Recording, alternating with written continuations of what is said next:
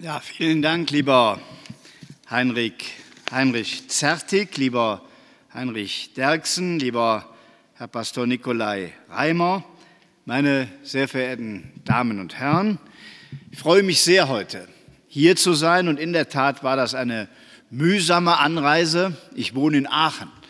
Weiter geht's in Nordrhein-Westfalen, kaum am anderen Ende des Landes. Und es sind 340 Kilometer Stau am heutigen Tag gewesen, weil morgen Feiertag ist und viele Leute wegfahren. Aber diese Predigerkonferenz hier in Lemgo ist ein wichtiges Ereignis, was ich finde, dass auch das Land Nordrhein-Westfalen wahrnehmen sollte.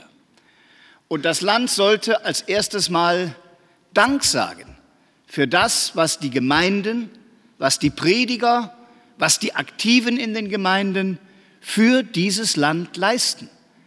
Alle möglichen Leute werden gewürdigt, im Fernsehen und anderswo.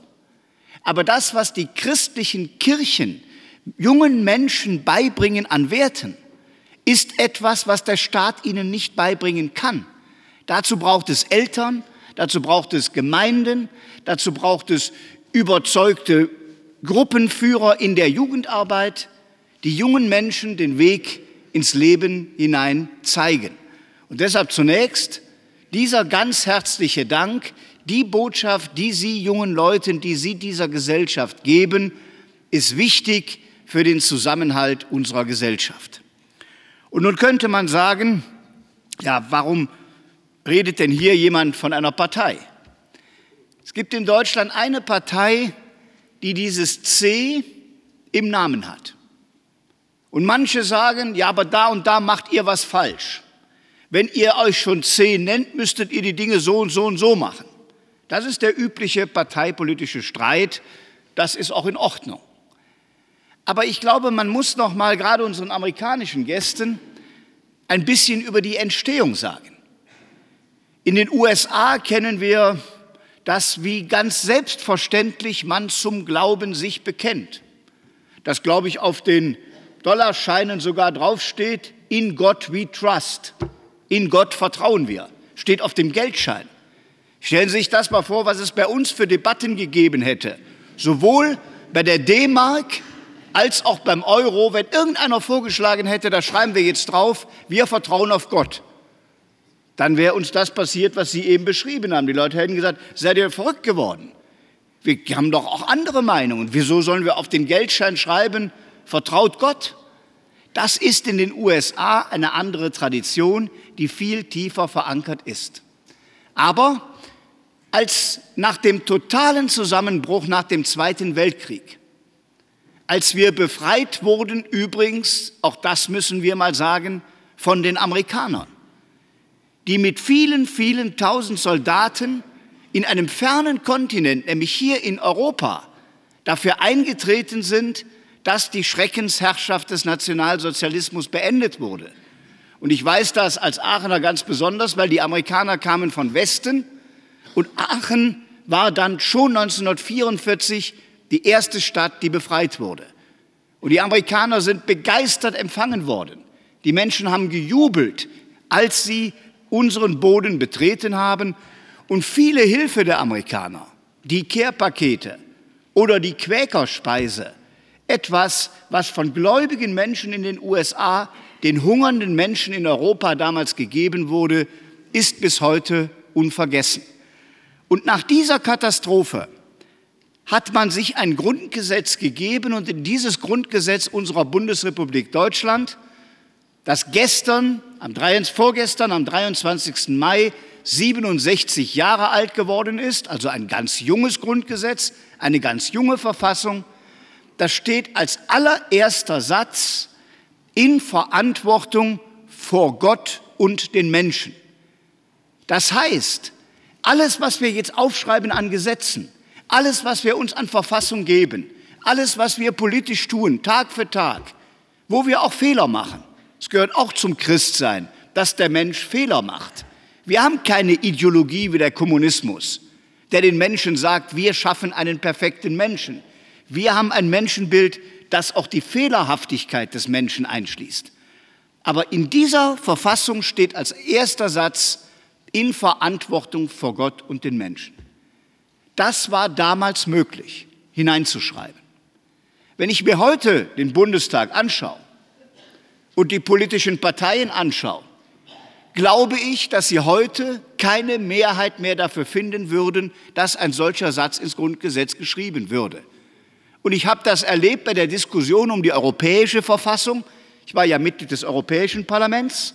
Schon da war es nicht möglich, bei all den divergierenden Meinungen diesen simplen Satz in Verantwortung vor Gott und den Menschen hineinzuschreiben und dafür eine Mehrheit zu finden. Und deshalb finde ich, das ist das Wichtigste, was man Menschen sagen kann. Alles, was wir tun, tun wir in Verantwortung vor Gott und den Menschen.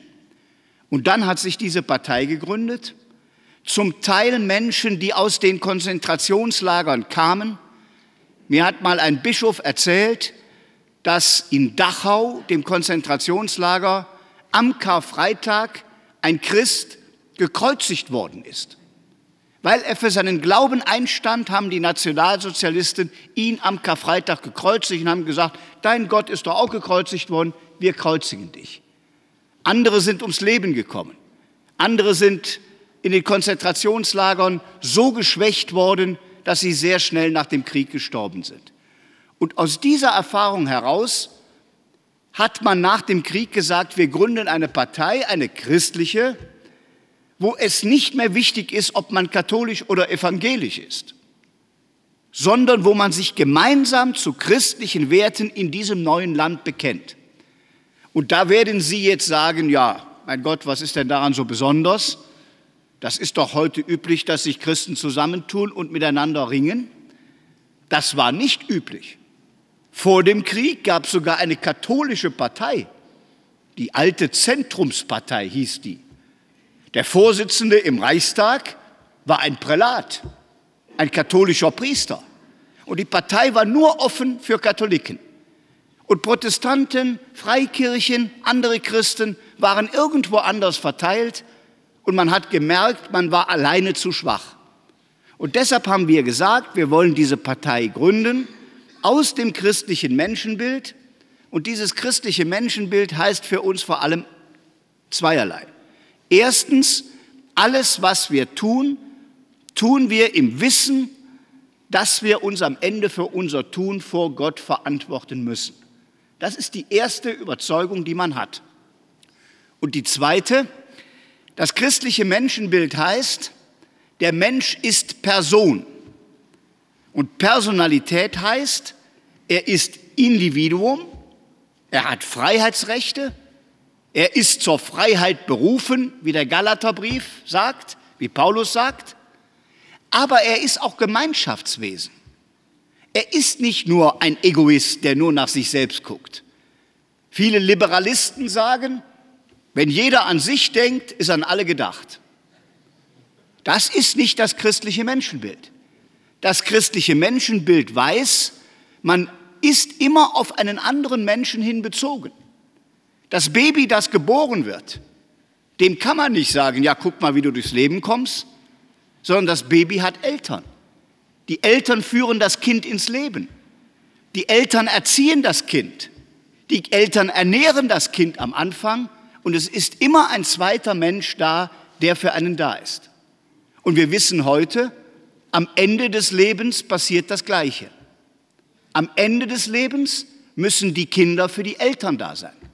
Und der größte Manager der Erde, der vielleicht Milliarden bewegt hat, liegt vielleicht am Ende pflegebedürftig im Bett und ist darauf angewiesen, dass ein anderer ihm hilft und ein anderer für ihn da ist. Das ist christliches Menschenbild.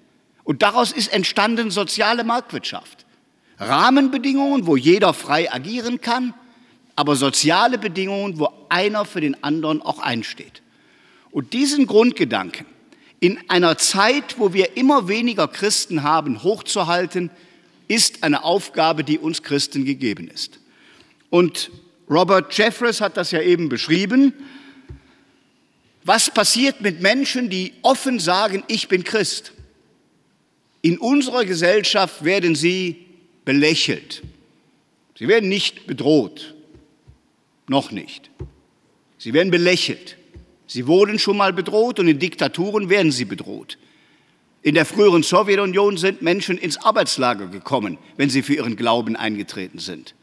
Und viele Deutsche aus Russland wissen, unter welchen Brutalitäten sie im Kommunismus haben leben müssen. Sie wurden vertrieben, sie wurden als Menschen nicht mehr geachtet. Das gibt es, gab es in der Geschichte. Aber in der heutigen Zeit sind, wenn Sie sich das weltweit anschauen, Anschläge passieren, Kriege passieren, Vertreibungen passieren, meistens Christen, die modernen Märtyrer unserer Zeit.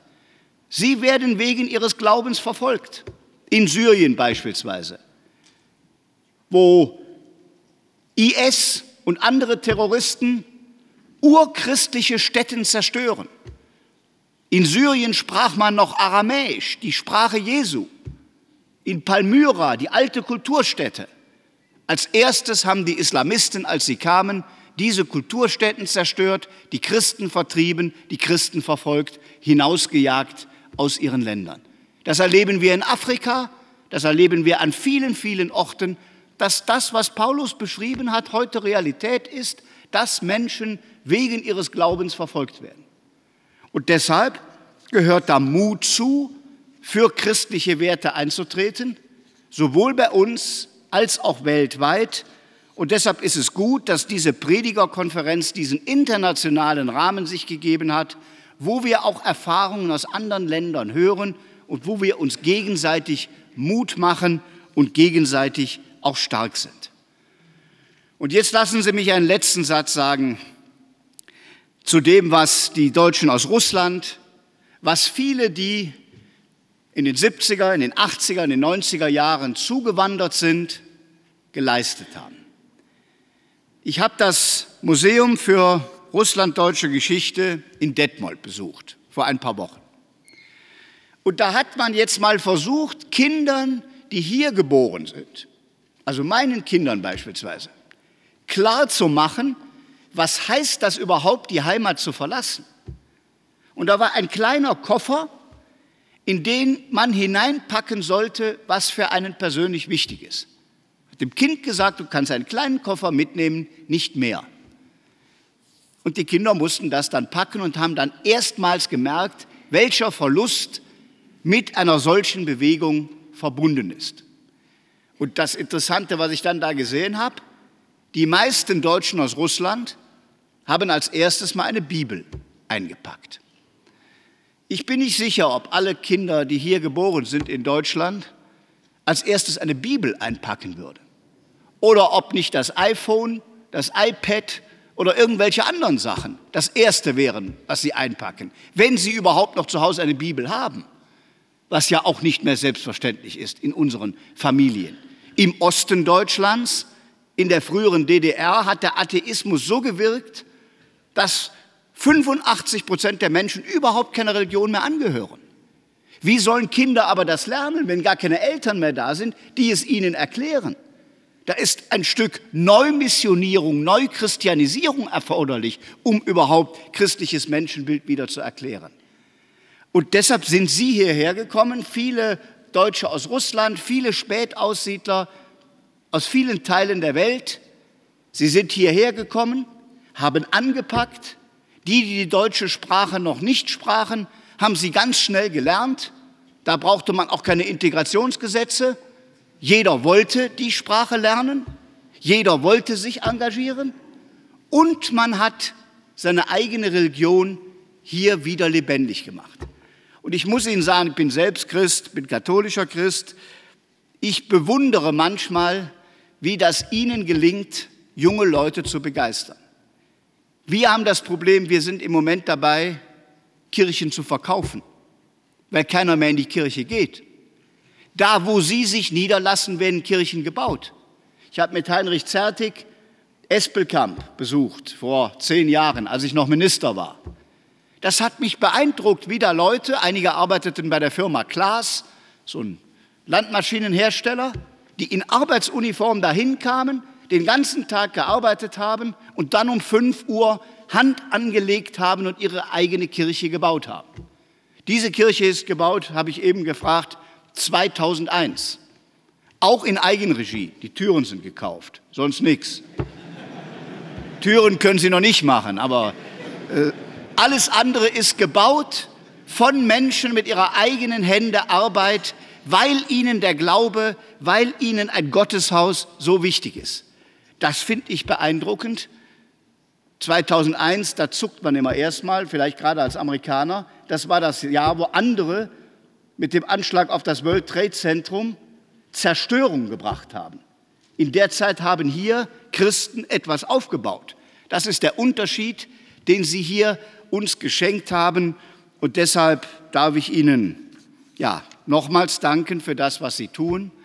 Darf Sie bitten, auch den jungen Leuten deutlich zu machen, die Politik ist darauf angewiesen, dass neben den Parlamenten in der Zivilgesellschaft vor Ort, in den Kirchengemeinden ebenfalls diese Werte vorgelegt werden. Wir sind jetzt froh, dass Heinrich Zertig im Deutschen Bundestag ist. Aber die 600 Abgeordneten, selbst wenn es die frommsten der Frömmen wären, was nicht ganz der Fall ist, aber selbst wenn es so wäre, sind die gar nichts dagegen, wenn 80 Millionen Deutsche das nicht mehr leben, was man in Gesetze hineinschreibt. Sie können nicht alles gesetzlich regeln.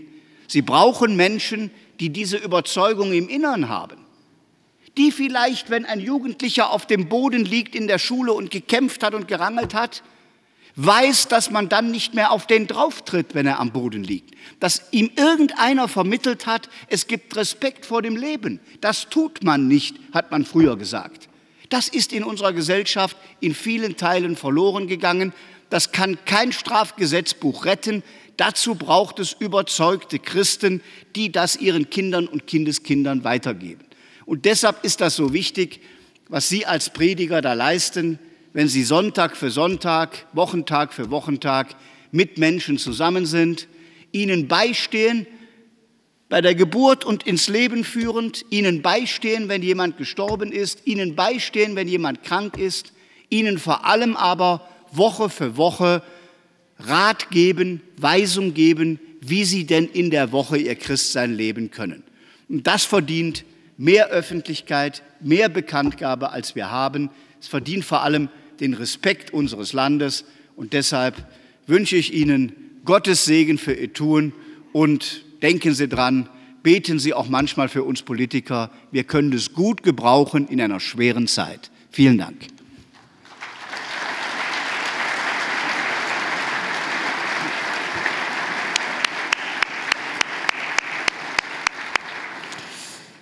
Herr Laschet, ganz herzlichen Dank. Sie ähm, haben uns hier voll mitgenommen. Wenn Sie nicht so ein Vollblut-Politiker wären, ich, habe ich gerade gedacht, Sie hätten noch Prediger werden können. Also das ist Ihnen auf jeden Fall gut gelungen, uns hier mitzunehmen, uns abzuholen und ähm, gerne wollen wir dem nachkommen, indem wir auch in dieser Konferenz ganz bewusst für Sie, für unser Land und für unsere Politiker beten. Wir wollen ähm, Ihnen ein kleines Dankeschön überreichen. Das gleiche haben wir für den Heinrich Zertig hier, wenn du auch nach vorne kommst. Das ist das Motto unserer Konferenz, das ist das Symbol dieser Konferenz. Und als kleines Andenken, als kleines Dankeschön für den langen Weg, den Sie gegangen sind oder gefahren jetzt sind, um zu uns zu kommen. Und für Ihre Arbeit möchten wir auf diese Weise uns bedanken und Ihnen Gottes Segen ebenfalls wünschen. Vielen Dank. Dankeschön. Handarbeit. Handarbeit. Dankeschön. Hier gemacht? Handarbeit. Jakob Quiring hat es als Architekt kreiert und dann Hand anfertigen lassen auch wieder vielleicht ein kleines Symbol von dem, was Aussiedler machen, aber das nur so am Rande. Ja, sowas wird nicht in Massenproduktion hergestellt. Herr Laschet, danke.